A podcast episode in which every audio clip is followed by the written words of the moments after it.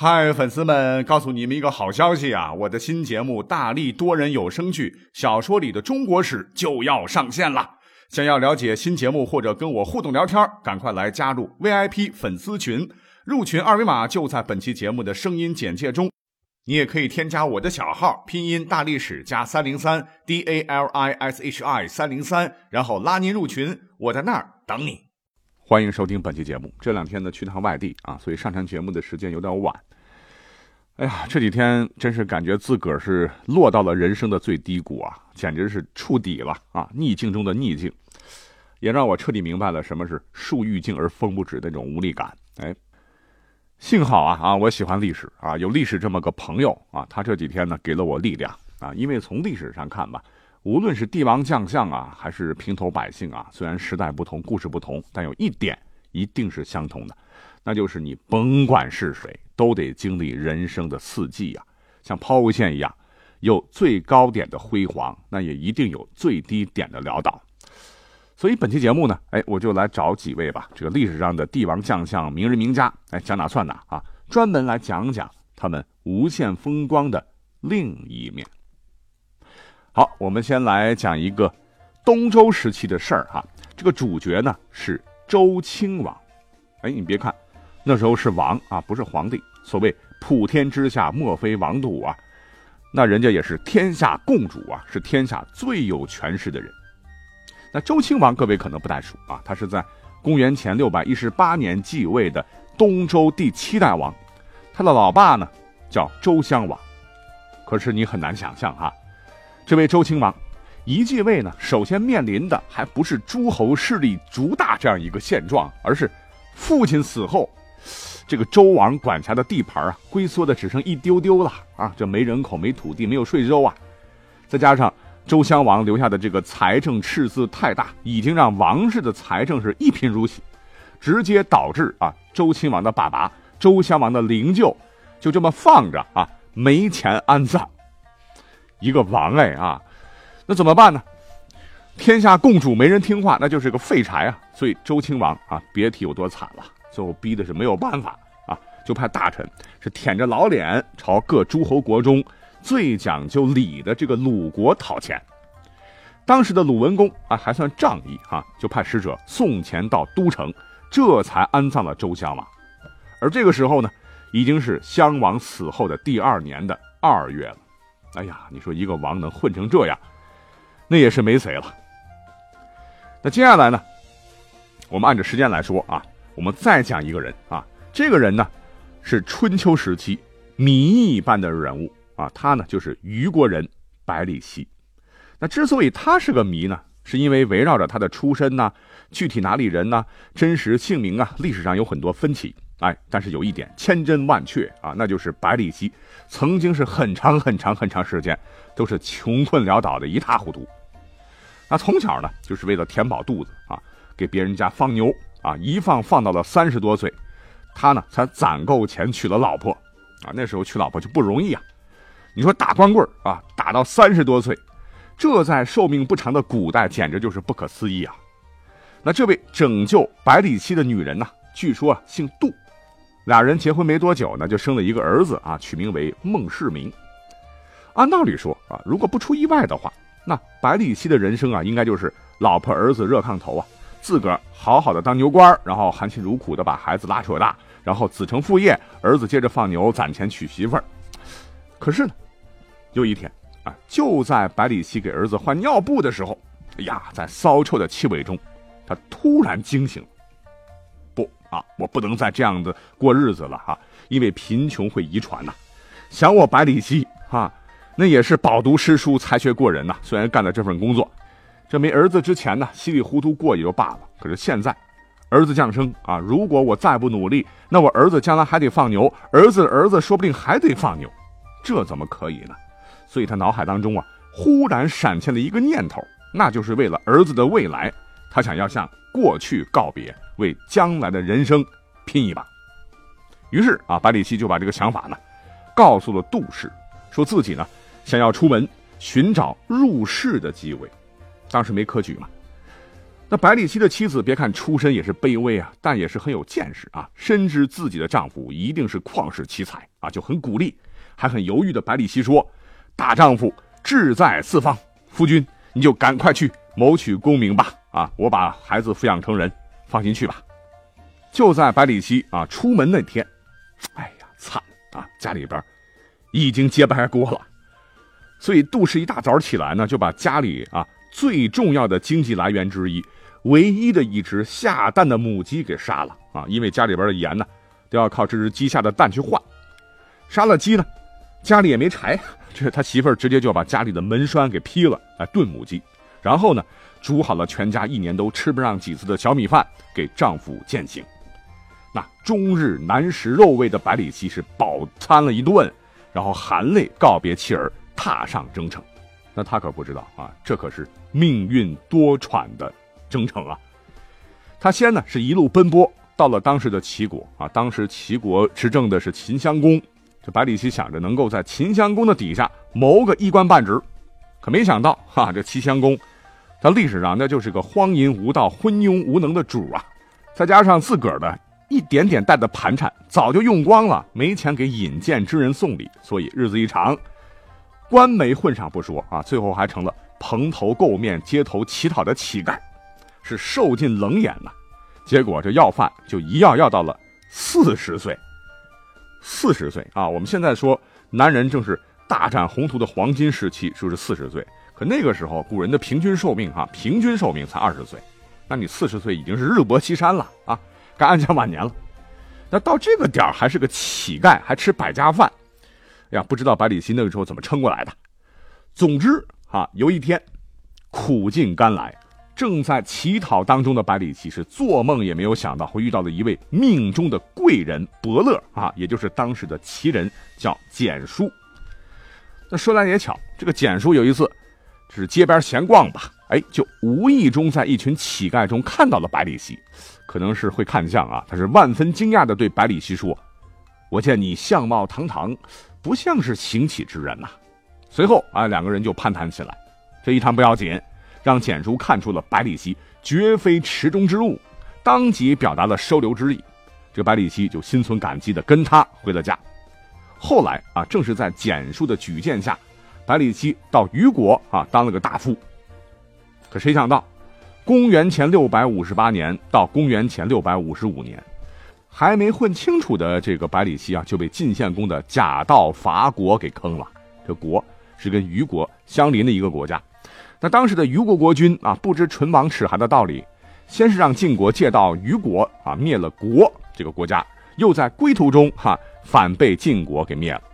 所以在虞国国破之时啊，百里奚没有逃跑啊，他很忠诚啊，认为要识君之路，忠君之事，执意是不肯跑。最后同主子虞国国君一起当了晋军的俘虏。这个百里奚被俘虏以后呢，啊，确实是铁骨铮铮啊。这晋献公是个明白人啊，多次想重用他，啊，但是百里奚是甘愿为奴，也不肯在晋国做官。那在公元前六百五十五年啊，秦晋两国交好通婚了。这个晋献公一看，干脆吧，就把百里奚当做女儿的陪嫁啊，成了一个奴隶啊，一起是送往了秦国。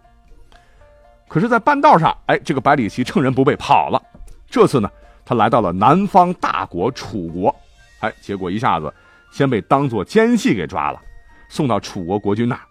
这国君呢，当时是楚成王。哎，听说这个百里奚是个人才，可是呢，不问国家大政啊，只问百里奚。他另外一个打小就擅长的专长就是养牛，就问他说：“饲牛有道乎？”百里奚答：“食其力，畜其力，心与牛而为一。”楚王道：“善哉，子之言。”非独牛也，可通于马啊！于是百里奚啊就做了楚成王的马夫。因为百里奚人品好，有才能啊，于是列国皆知啊。那当时刚当上秦国国君的秦穆公是心怀天下啊，听说百里奚是个一等一的人才啊，竟然在楚国当马夫，就想挖墙脚，用重金赎回百里奚为其所用。那当时呢，他身边有个谋臣叫做公子直啊，赶紧劝住说。啊，大王不可啊！那楚成王一看你重金相属啊，一定知道百里奚那可是个一等一人才。你说让百里奚当马夫，肯定他不识人啊。所以呢，你用重金赎他，不等于告诉他百里奚是千载难遇的人才吗？哎，这秦穆公一下子明白了啊，就问这个公子职怎么办。然后公子职献计说：“咱呢可以用一个奴隶的实价啊，也就是当时五张的黑公羊皮来换百里奚，这样楚成王一定不会怀疑了。”果然，这个楚成王真是个白痴，他竟然同意了啊，觉得买卖划算啊，赶赶赶赶赶赶紧把羊皮给我，把人领走。哎，就这么的，百里奚被押回秦国啊。这个秦穆公是亲自接见了百里奚。这本来想的是挺好的。哎，但是秦穆公一见百里奚，我的天，大失所望。因为百里奚呢，当时已经是七十岁了啊，满头白发，牙齿掉光，老态龙钟啊。可是百里奚啊，不卑不亢，说：“大王如果派我上山打老虎，那我确实是老了。可是如果让我坐下来商议国家大事，哼，咱这年纪可比姜子牙当年年轻呢。”哎呀，这秦穆公一听。高人呐啊，于是就邀请他单独谈话。那经过几次长谈啊，秦穆公认为这百里奚确确实实是难得的治国之奇才，是亲自解除了奴隶身份，拜他为左丞相。那前头讲了，因为百里奚是秦穆公用五张黑公羊皮换来的奴隶，故世人称百里奚为五谷大夫啊。这个谷就是黑黑公羊皮的意思。那百里奚那历史上我们看看也是不负众望了。在秦国是谋无不当，举必有功啊！辅佐秦穆公是倡导文明教化，施行重施于民的政策啊，让人民得到很多的好处，并内修国政，外图霸业，开地千里，称霸西戎，统一了今天的甘肃、宁夏等地区，开始了秦国的崛起。那这一时期，秦孝公称之为甚光美的时代，为秦国最终统一中国奠定了牢固的基础。都说啊，出名要趁早，但是通过这个故事告诉我们，出名啊，你得学会忍耐，学会等待啊。那我们再往后讲啊，那汉代的这个韩信，怎么说呢？这个讲的人比较多了哈。我们都知道他是穷困潦倒啊，受过胯下之辱，但始终未改志愿，终为大汉建立不朽功勋。那我们在这里就不说了，哎，我们来讲一讲呢，跟他同一时期的另外一位西汉开国功臣。叫陈平的故事。陈平啊，各位可能不太熟悉，他呢是西汉初年的丞相。早年呢，虽说经历不比百里奚惨吧，啊，也算是个命运多舛的苦孩子。这小时候家里是一贫如洗，父母去世以后呢，他呢是跟着兄嫂一起生活。他的哥哥叫陈伯，是憨厚的农民伯伯一枚，全家就靠着三十亩薄田度日啊。可陈平呢？平时就喜欢读书啊，长得是高大英俊，跟这个又黑又矮的哥哥一比，怎么都觉得这两个人不是亲兄弟。所以邻居们呢有一次开玩笑啊，就问陈平说：“你们家穷的叮当响，哎，你小子怎么长得又高又大，白白胖胖的？”陈平还没说话啊，当时他嫂子就插嘴了。本来平时他嫂子就很讨厌这个五谷不勤、只知道读书不愿下地干活的小叔子啊，就挖苦说他平时。也就吃个糠咽菜，你看看啊，吃糠咽菜都能吃成这样，这样的小叔子还不如没有。这一下，哎，可把陈平的哥哥给气坏了。所谓是人穷志不穷啊，是一纸休书把老婆给休了。等陈平长大了，啊，到了结婚年龄，得家徒四壁，提亲去啊，换来的都是耻笑。所以在古代也是拜金主义啊。那你说怎么办呢？有人竟然来做媒了。媒人就说了哈，小伙子长得是很好，可是有毛用啊，彩礼钱屁都没有，还不如找同乡哈，有位张氏女子凑合着过得了。那要说这位张氏啊，可是当地富户的孙女啊，可是媒人为什么要介绍这么一位条件好的给陈平啊？原因不是觉得陈平配得上，而是因为这位张氏女子啊，已经没有人敢娶了啊？为什么呢？因为在古代啊，认为她是克夫啊，因为张氏之前已经嫁了五次，可怕的是五任丈夫都死了，所以没有男人肯娶她。可是呢，陈平听媒人这么一说啊，想了想，哎，那我不怕啊，只要能过日子就好啊。那这件事儿，还真有人觉得不妥，还劝这个张氏的爷爷啊，还嫌人家穷啊，说这个穷小子不知道田间农事为何物，只知道傻傻呆呆看书啊，知乎者也。你怎么能够把孙女嫁给这么个傻子呢？可是这个张老汉呢，啊，不以为然，说啊，有如此相貌堂堂者，怎能长久贫困啊？嫁啊！于是呢，张家出钱就办了场热热闹闹的婚礼。那这一次，丁可没有克死夫君呐，反而是非常贤惠啊，让陈平的日子过得是越来越好。哎，就这么地，小伙子时来运转呐，在贤妻的支持下，是发愤图强。后来辅佐刘邦屡出奇迹啊，帮助刘邦啊建立了不朽的功勋，而成为了一代名将。那再往后说，历史上还有一位帝王啊，年轻的时候呢，做了一件让人很难启齿的事儿啊。我们最后一点时间呢，来专门讲讲他的故事。那这位帝王就是历史上评价极高的宋太祖赵匡胤。那赵匡胤抛开皇帝身份，其实呢也是一位民间武术大师啊，功夫了得，专是一根盘龙棍，是南征北战啊，结束了五代十国的分裂割据局面，打出了一个国泰民安的大宋江山。可他年轻的时候呢，他有个不良嗜好，那就是嗜赌如命啊，成天是东游西荡啊，不务正业。话说有一年，他是辗转流浪到了汴梁城啊，城内是热闹非凡呐，但最让他两眼放光的呢，还是。大大小小的赌场，这个赵匡胤就成宿成宿的泡在里面，摸牌九啊，掷骰子啊，玩的天昏地暗。但赌博是十赌九输啊，哪有赢钱的呀？那赵匡胤赌的最后是连裤子都快没了哈，是又饥又渴的出了赌场。哎，就在他失魂落魄的走到城郊，刚好碰到一个瓜园啊，照着月光啊，满地都是绿皮大西瓜，顿时让他是来了精神。是不管三七二十一，闯将进去，用随身带的盘龙棍呢，是东捅一个西瓜，西捅一个西瓜，挑了一个熟透的红瓤大西瓜，是捧起来就呃吧唧吧唧吃了起来。哎，没想到哈，就在他吃的不亦乐乎的时候，一颗小石块砸中了他的脑袋。哎，他这一瞅，原来是看瓜的老头发现了。这赵匡胤也不管呢，等吃完了，提着这个盘龙棍就要走啊，没想到这个老头比较倔啊，一把手就把他抓住了。用另一只手呢，伸在他面前，伸出一个手指，说道：“一文钱，啊，这个卦值一文钱。”这老头幸亏是碰到的还是讲道理的赵匡胤啊。那对赵匡胤来讲的话，怎么着这是个面上的事儿啊。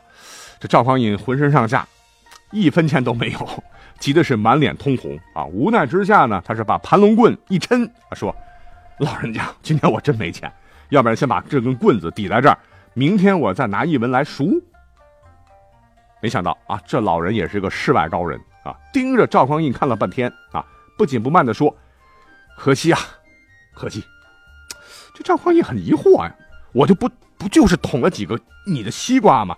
有甚可惜的？老头一听啊，神情激动，大声说：“我说的可惜的，你这根盘龙棍呐，不是我那西瓜，你这根盘龙棍啊，真是好，可是拿在英雄手里。”那一定能干出惊天动地的大事，拒外患，平内乱，兴大业，治天下，为黎民造福。但是今日在你手里，只是用来啊来耍威风啊，在瓜园里捅西瓜。依我看来，他一文钱也不值。我不要，你拿去吧。哈哈，没想到这个看瓜老头，这段肺腑之言啊，句句说到了赵匡胤的痛处。赵匡胤是羞愧难当，泪流满面，一躬到底的说啊，老人家。啊！您说的哪里是盘龙棍呢？分明是说我赵匡胤呢。您教训的好，我赵匡胤永世不忘，一定会照着您的指点重新做人。说完，就双手一抱拳，提着盘龙棍走了。时光荏苒呐，十年以后，赵匡胤是做了宋朝的开国皇帝啊，建都汴梁。他呢是专门派人来打听这位老人的下落。原来老人家姓王啊，只可惜已经是去世多年了。怎么办呢？赵匡胤啊。就为了感谢王老头当年的教育之恩，亲自下旨为王老头修墓，并立下一块石碑，上面刻着亲笔大字“义士王老先生之墓”。啊，当然，也有的说法赵匡胤是去寺庙偷菜啊，其实大同小异了，都是出自野史啊。但是综合这上面说的这个些个故事吧，真的是告诉我们啊，遇到人生低谷时啊，不要灰心丧气，也不要怨天尤人。那我们来看看这些帝王将相，来比较一下吧。尤其是前头说的那几位。那我们现代人遇到一些难事儿啊，嗯，其实怎么说啊，根本算不上什么苦难吧。你看看他们身处逆境的时候是如何渡过难关、砥砺前行啊，成就一番事业的。再看看我们，我相信啊，今天的节目对大家都是很有帮助的，你说是吗？好，感谢收听本期节目，下期再会。